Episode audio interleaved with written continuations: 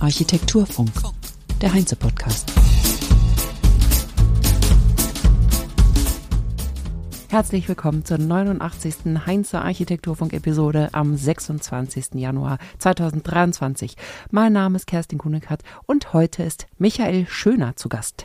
Sein Leipziger Büro Schöner und Panzerarchitekten arbeitet mit acht Mitarbeiterinnen und Mitarbeitern derzeit vor allem an der Aufwertung des Bestands und das mit Erfolg.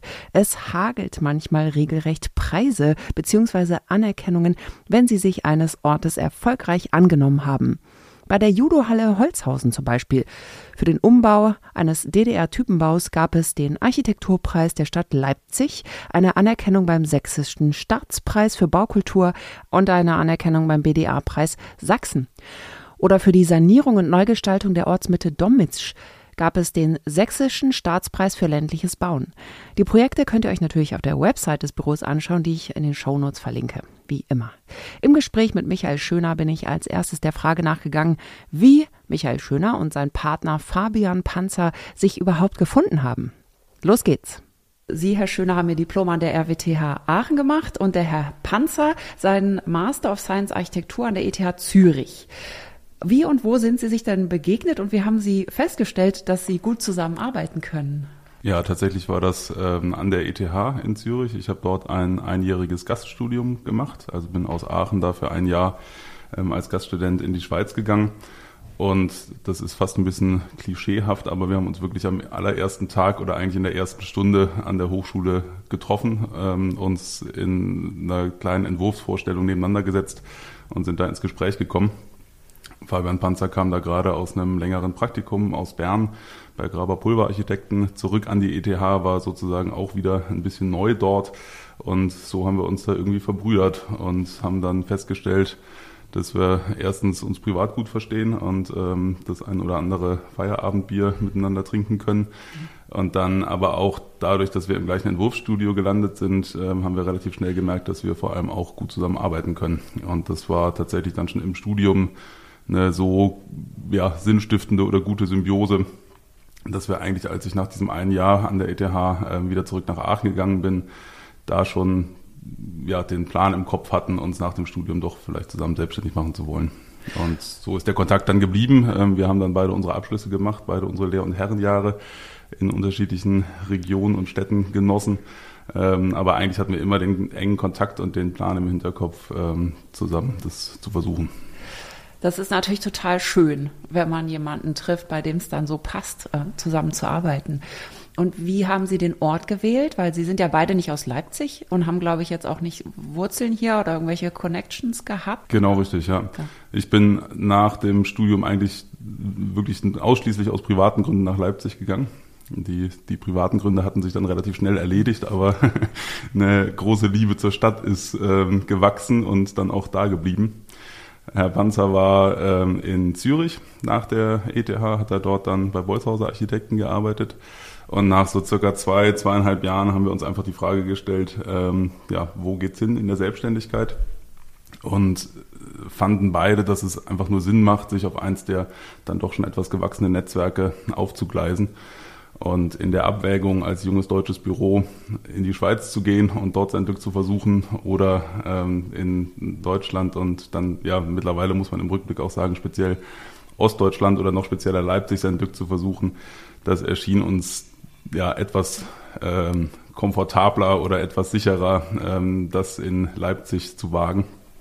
Und so fiel dann die Entscheidung tatsächlich auf den Standort, mit dem wir, wie Sie sagen, tatsächlich vorher oder in unserem Leben bis zum Ende des Studiums eigentlich relativ wenig zu tun hatten, aber ähm, ja, wo sich in den letzten zehn Jahren dann ganz gut was entwickelt hat.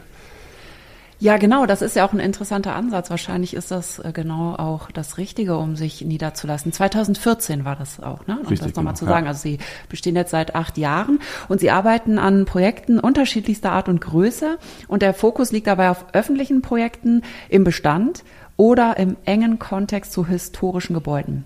Und zwar oft im strukturschwachen ländlichen Raum. So haben Sie es, glaube ich, sogar selber formuliert. Äh, das ist der, der Kurztext des Vortrages. Was ist Ihre Motivation, sich im strukturschwachen Raum zu bewegen? Und welche Chancen wittern Sie dort? Hm, die Motivation ist, glaube ich, in erster Linie der Gebäudebestand. Also wir würden es gar nicht ausschließlich auf diesen strukturschwachen Raum abstellen wollen, ähm, wobei tatsächlich viele Projekte jetzt im ja, ländlich geprägteren Raum entstanden sind. Komme ich vielleicht gleich nochmal zu. Aber erstmal ist die Auseinandersetzung mit dem Bestand das, was uns ähm, antreibt und was uns tatsächlich einfach auch Spaß macht und uns als Büro, würde ich auch so im Rückblick formulieren, einfach gut liegt. Ähm, da haben wir mittlerweile einen ganz guten Handwerkskoffer beisammen und ähm, ja, freuen uns eigentlich unabhängig, aus welchem Jahrzehnt oder Jahrhundert Bestandsbauten sind, uns dieser wirklich tiefgründig anzunehmen. Ähm, und das betrachten wir einfach als elementar wichtige und vor allem auch zeitgemäße Aufgabe. Wir sind damit ja nicht allein. Also das ist jetzt keine Erfindung von uns, dass man sich den Bestandsbauten mehr zuwenden sollte. Da sind wir natürlich etwas am Zeitgeist. Ähm, aber eben, wir haben einfach festgestellt, dass uns das große Freude bereitet und uns einfach liegt. Und ich glaube, die eigentliche oder der, der Kern der Frage ähm, zur, zum strukturschwachen Raum, ähm, gerade in Ostdeutschland gibt es dort, glaube ich, einfach noch wahnsinnig viel leerstehenden Bestand, der ein unglaubliches Potenzial eigentlich hat. Mhm. Und ähm, dadurch ist das Interesse so ein bisschen oder sind die Projekte ähm, aus den großen ostdeutschen Städten etwas ausgelagerter in die ländlichen Regionen gewachsen, weil dort einfach die, ähm, ja, der Leerstand ein anderer ist als jetzt mitten in Leipzig. Dort findet man nicht mehr so viel. Ähm, aber eben in der ländlichen Region gibt es ein wahnsinniges Potenzial an Gebäudeleerstand, was zu großen Teilen noch so ein bisschen rausgekitzelt oder erkannt werden muss. Hm. Ja, das ist ja auch eigentlich ein super äh, Spielfeld, sage ich jetzt mal, oder ein Handlungsraum auch für Architektinnen und Architekten. Kennen Sie Peter Heimer? Ja, klar. Ja, ja. Der natürlich auch sagt, ja, ich be bewege mich auch im ländlichen Raum und in Dörfern, weil ich mich da bewegen kann auch. Also er sagte auch, die Städte, die sind sozusagen von bestimmten äh, Gruppen äh, besetzt und man kann da eigentlich nicht mehr gut handeln, während auf dem Land schon auch äh, eine Freude und eine Offenheit da ist, wenn da jemand kommt und richtig tolle Vorschläge hat und gute Entwicklungskonzepte da reinbringt. Das stimmt natürlich absolut. Also eigentlich aus zweierlei ähm, Warten. Zum einen, weil die Städte oder speziell Leipzig tatsächlich besetzt sind von ähm, einigen größeren Büros ähm, und man da gerade als junges Büro eigentlich kaum eine Chance hat, irgendwie reinzukommen. Das ist sicher ein Punkt. Mhm. Ähm, und dann vor allem aber auch, ähm, und das macht dann, glaube ich, auch unsere Projekte aus, dass die Bauherrschaften in den kleineren Regionen oder kleineren Städten und Gemeinden einfach anders aufgestellt sind. Und eigentlich automatisch eine viel ähm, symbiotischere Zusammenarbeit entsteht mit kleinen Bauherren, die eigentlich aufgrund ähm, ja, der, der Tatsache, dass die fachlich nicht in der Breite aufgestellt sind, wie jetzt die Stadt Leipzig, einfach einen ganz hohen Vertrauensvorschuss auch mitbringen müssen. Und ähm, das ist, glaube ich, auch ein entscheidender Unterschied, gerade mit diesen kleineren Bestandsprojekten, ähm, dass da die Bauherrschaft einfach tatsächlich richtig mitwirkt und mitziehen muss, ähm, was in den größeren Städten tatsächlich, glaube ich, am formalen Apparat dann oft etwas äh, scheitert. Ja. Und wie kommen Sie an Ihre Aufträge? Na, grundsätzlich akquirieren wir eigentlich ausschließlich über den Wettbewerb. Ähm, das ist zumindest die Zielstellung gewesen, mit der wir das Büro gegründet haben. Und da ist es auch so, dass wir in den letzten acht Jahren da, glaube ich, eine ganz, ganz gute Erfolgsquote haben. Und ich habe es jetzt nicht parat, aber ich würde behaupten, so die gute Hälfte unserer Projekte, die kommt tatsächlich direkt aus dem Wettbewerb. Ähm, dann ist es aber parallel auch so, dass einfach über Kontakte, über Anfragen, über ähm, ja, befreundete Büros und Weiterempfehlungen das so ein bisschen parallel gewachsen ist. Ähm, ich denke jetzt speziell an die Stadt Dommitsch, in der wir mittlerweile drei Projekte umgesetzt haben. Das hat mit einer ganz kleinen, äh, niedrigschwelligen Fassadensanierung von einem Rathaus begonnen. Und da ist dann tatsächlich aus dem engen Draht zur Bauherrschaft einfach ja mittlerweile das zweite, dritte und sogar vierte Projekt irgendwie draus gewachsen. Ähm, ja, so ja. kann der Weg dann auch sein, aber erstmal ähm, aktiv Akquise betreiben wir eigentlich ausschließlich über den Wettbewerb. Mhm. Genau, das Projekt Ortsmitte Dommitsch, das stellen Sie ja auch vor. Ne? Und ähm, ich dachte, es ist ein Projekt, Sanierung des Rathauses und Einrichtung der Touristeninformationsstelle. Das ist sozusagen eins und dann gibt es aber noch eben die Fassadensanierung und zwei weitere, die ich dann jetzt erfahren habe. Genau, es gibt das Rathaus, es gibt die Touristeninformation. Dann gibt es, ähm, das ist eine ganz kleine, aber nette Aufgabe, noch äh, Sanitäranlagen in der Grundschule, die wir saniert haben. Das klingt ein bisschen witzig, aber wir haben was Witziges oder Nettes draus gemacht. Ähm, und dann gibt's noch das Ärztehaus, das Landambulatorium der Stadt, was wir auch saniert haben. Also so sind es dreieinhalb, vier Projekte. Genau. Ja. Und dann haben Sie in, durch dieses Projekt nach einer Antwort gesucht, wie man sozusagen den ländlichen Raum, ja, ich will jetzt nicht sagen, ja doch, eigentlich ist Aufwerten ja das richtige Wort dafür.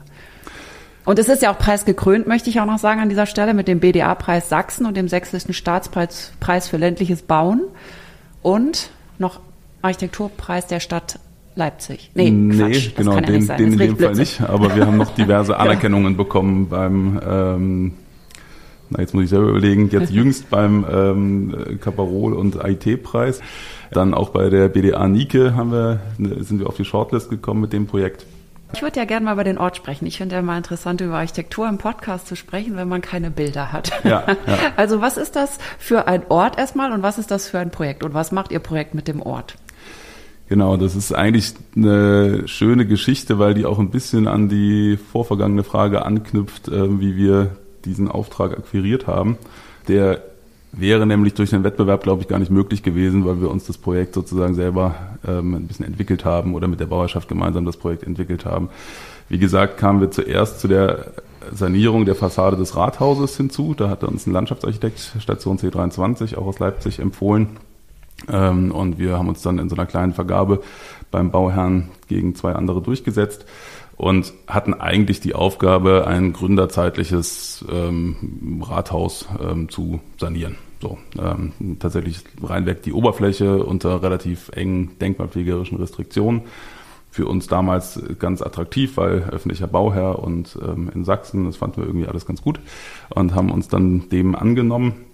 Und dann haben wir eigentlich während dieser Sanierung ähm, den Vorschlag gemacht, einen Anbau, der zu DDR-Zeiten an das Rathaus rangesetzt wurde und der in der Ortszufahrt ähm, den Blick auf eine fantastische Kirche, die 500 Jahre alte St. Marienkirche, so ein bisschen verstellt hat. Ähm, wir unterstellen da immer so ein politisches Kalkül ähm, in dieser Wahl dieses Anbaus, können das natürlich nicht belegen, spielt auch keine Rolle. Auf jeden Fall haben wir einfach den Vorstoß im laufenden Projekt gemacht, diesen Anbau doch zurückzubauen. Und der stand da aber natürlich nicht ganz umsonst, sondern hatte die Touristeninformation des Ortes ähm, ja, in seinem äh, eingeschossigen garagenähnlichen Baukörper beheimatet. Dazu muss man sagen, dass Domitsch ein relativ verschlafenes Nest ist, aber tatsächlich am Elberadweg liegt. Der biegt dort von der Elbe ab und fährt so ein bisschen ins Landesinnere.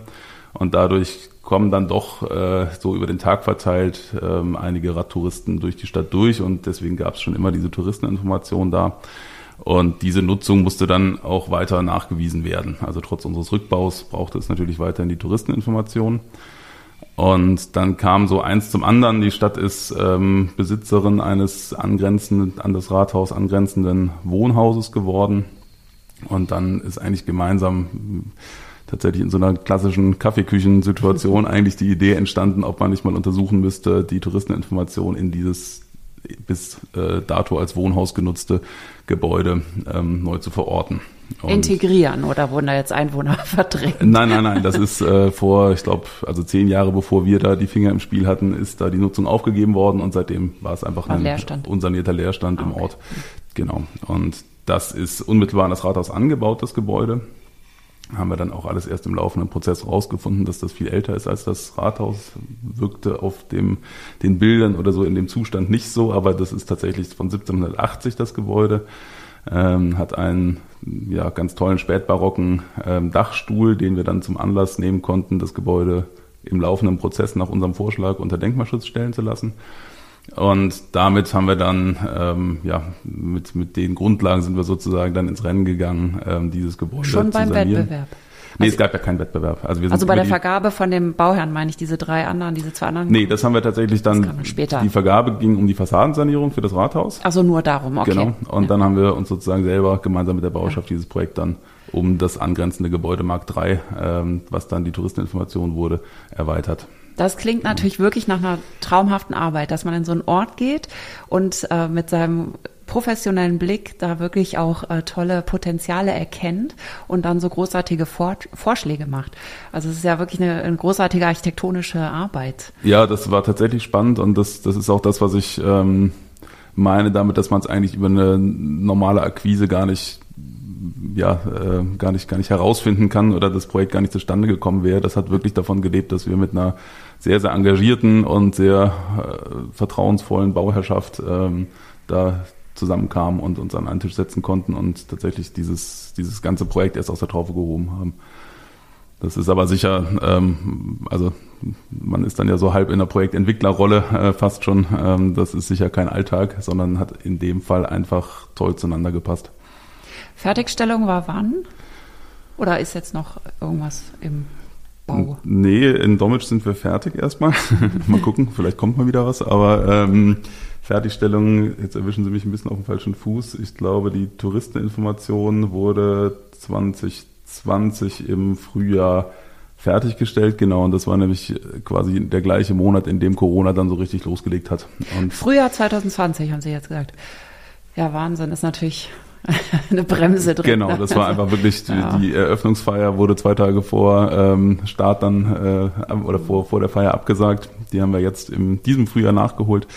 Ähm, aber das war tatsächlich sowohl für die Touristeninformation als auch für den Raum, der ja eigentlich hinter dieser Touristeninformation, jetzt sind wir wieder bei den fehlenden Bildern, aber wir haben ja nicht nur die Touristeninformation dort etabliert, sondern eigentlich für die Bevölkerung ähm, des, der, der kleinen Stadt einen ähm, ja, nutzbaren Raum, ähm, frei, frei zur Verfügung stehenden Raum für Konzerte, für Ausstellungen, für Lesungen, für kleine Kinoabende und so, ähm, haben wir eigentlich so im, im Windschatten der touristischen Aufwertung ähm, gebaut oder das Volumen, sozusagen der, das Raumvolumen, was, was dort zur Verfügung stand, dann der Bevölkerung zur Verfügung gestellt ähm, und eigentlich über die ja, den Tourismusaufhänger, äh, der dann auch Fördergrund war. Das Projekt wurde ganz hoch gefördert.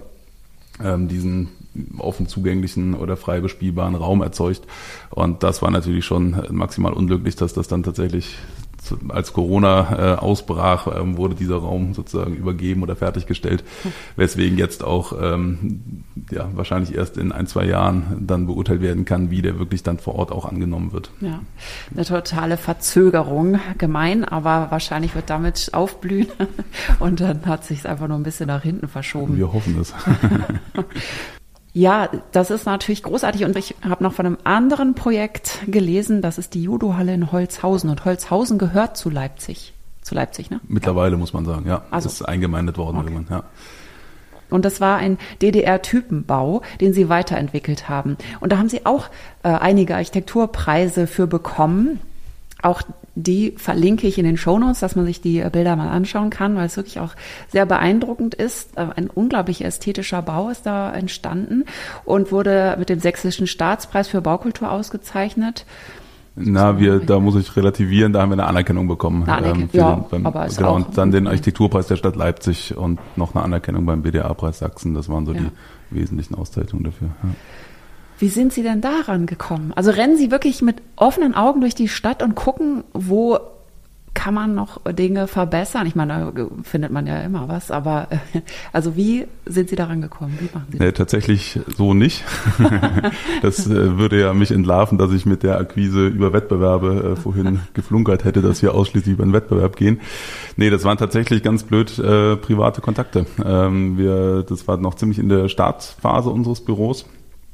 Ähm, da muss man auch im Rückblick sagen, zum Glück, ähm, weil da waren wir noch wirklich ausreichend naiv, glaube ich, uns dem anzunehmen. Das hätten wir vielleicht heute ähm, oder würden wir uns dem zumindest kritischer nähern und, und überlegen, ob das zusammenpasst. Aber damals haben wir gesagt, äh, so, eine, so eine halböffentliche Nutzung, ähm, natürlich haben wir da Lust drauf und, und gehen das an.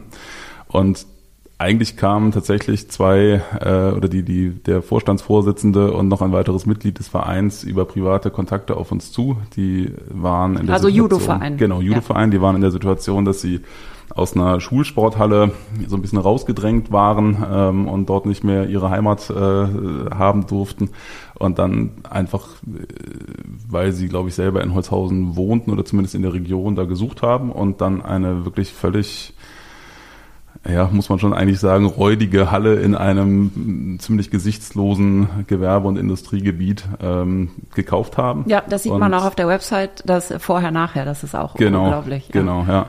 Ähm, und dann kamen die mit dieser Halle auf uns zu und haben gesagt, sie hätten so circa 30, 40.000 Euro und ähm, wollen in der Halle Judo machen. Und das war die Ausgangslage und dann ging die gemeinsame Reise eigentlich los. Dann haben wir mit den gemeinsamen Förderprogramme gesucht und gefunden zum Glück so dass das Budget etwas realistischer werden konnte. Ich wollte gerade sagen. Ähm, das für 30.000 Euro ist, kriegt man vielleicht die Judomatten, aber viel mehr dann auch nicht. ähm, aber das war tatsächlich auch, ähm, ja, dann denen alles etwas, etwas neu oder ähm, zumindest in der Dimension nicht bekannt, dass wir natürlich eine Energieeinsparverordnung berücksichtigen müssen und dass es auch noch ein bisschen Baurecht gibt und so weiter. Ähm, da, genau, waren die tatsächlich muss ich aber auch sagen, wirklich erfrischend naiv und hatten eine ganz, ganz zupackende Art, die dem das Projekt eigentlich bis heute trägt und die wir sehr bewundern.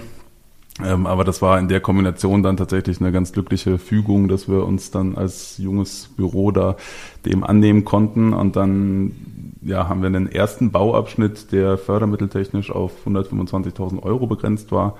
Ähm, in diesem ersten Bauabschnitt haben wir die eigentliche Halle umgenutzt und die dann in einem zweiten Bauabschnitt ähm, durch Sanitär und weitere Nebenräume erweitern können. Mhm.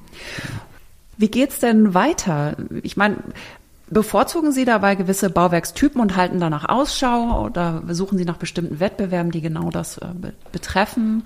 Klar, über persönliche Kontakte wird sicherlich auch äh, viel passieren, weil Sie jetzt natürlich auch viele Erfolge vorzuweisen haben. Das ist dann natürlich auch so ein Selbstläufer, will ich nicht sagen, aber wird einfacher wahrscheinlich. Ja, genau, das, das Referenzportfolio, das wachsende, ist sicher der Sache dienlich. Tatsächlich achten wir in Wettbewerbsbewerbungen oder in, in der grundsätzlichen Frage, welche Verfahren uns interessieren, schon sehr darauf, ähm, wie und ob und äh, aus welcher Zeit die mit Bestand zu tun haben. Ähm, weil wir darin einfach unsere Stärken sehen und uns das Spaß macht, da Bestandsbauten wirklich weiterzuentwickeln. Ähm, das kann ich also mit einem klaren Ja beantworten. Ähm, es ist uns dabei aber, äh, will nicht sagen egal, aber es spielt für uns eigentlich keine Rolle, aus welcher Zeit die, diese Bauwerke kommen. Wir haben eben diesen DDR-Typenbau. Ähm, wir haben gleichzeitig gerade ein 400 Jahre altes äh, Rathaus, was wir sanieren und umnutzen ähm, und sind in einer 500, 600 Jahre alten Kirche zugange. Also tatsächlich spielt das das Erbauungsjahr für uns oder die, damit auch der Zeitgeist, den dieses Gebäude mit sich trägt, für uns eigentlich keinerlei Rolle, sondern wir sind überzeugt davon, dass ähm, jedes Gebäude so eine Geschichte hat, die man weitererzählen kann.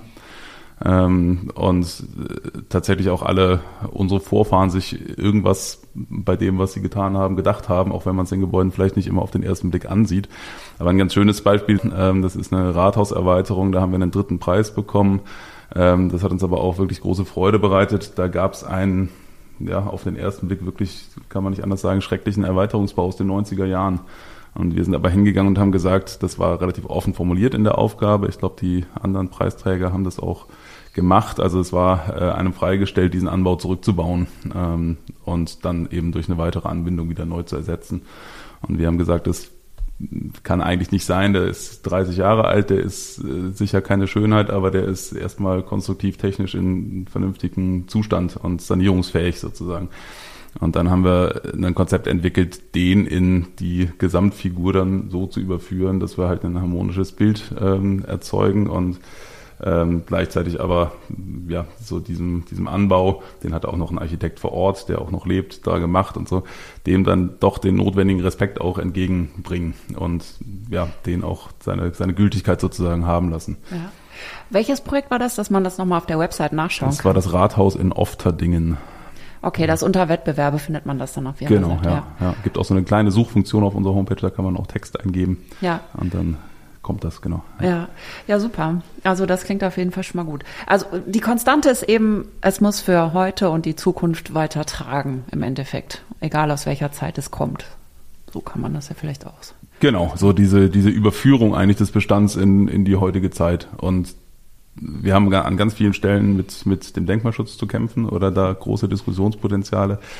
Was wir immer nicht verstehen, ist, warum wir jetzt die Generation sind, die einem Baudenkmal keine weitere Schicht zufügen darf. Also ähm, gibt gibt ja zahlreiche Beispiele, wo wirklich in den letzten 500 Jahren alle 20, 30 Jahre großzügige Veränderungen vorgenommen wurden und wir haben an vielen Projekten den, den Stand oder das Problem, dass der jetzige Zustand so als eingefroren und manifestiert gilt und jede weitere Änderung dann ähm, nicht mehr möglich ist, das ist ein Punkt, den wir einfach ehrlich gesagt nicht verstehen, ähm, sondern wir halten es für die zentrale Aufgabe eigentlich auch durch bauliche Änderungen, natürlich in angemessener Art und Weise, keine Frage, aber dem Bestand sozusagen äh, zukunftsfähig zu machen. Hm.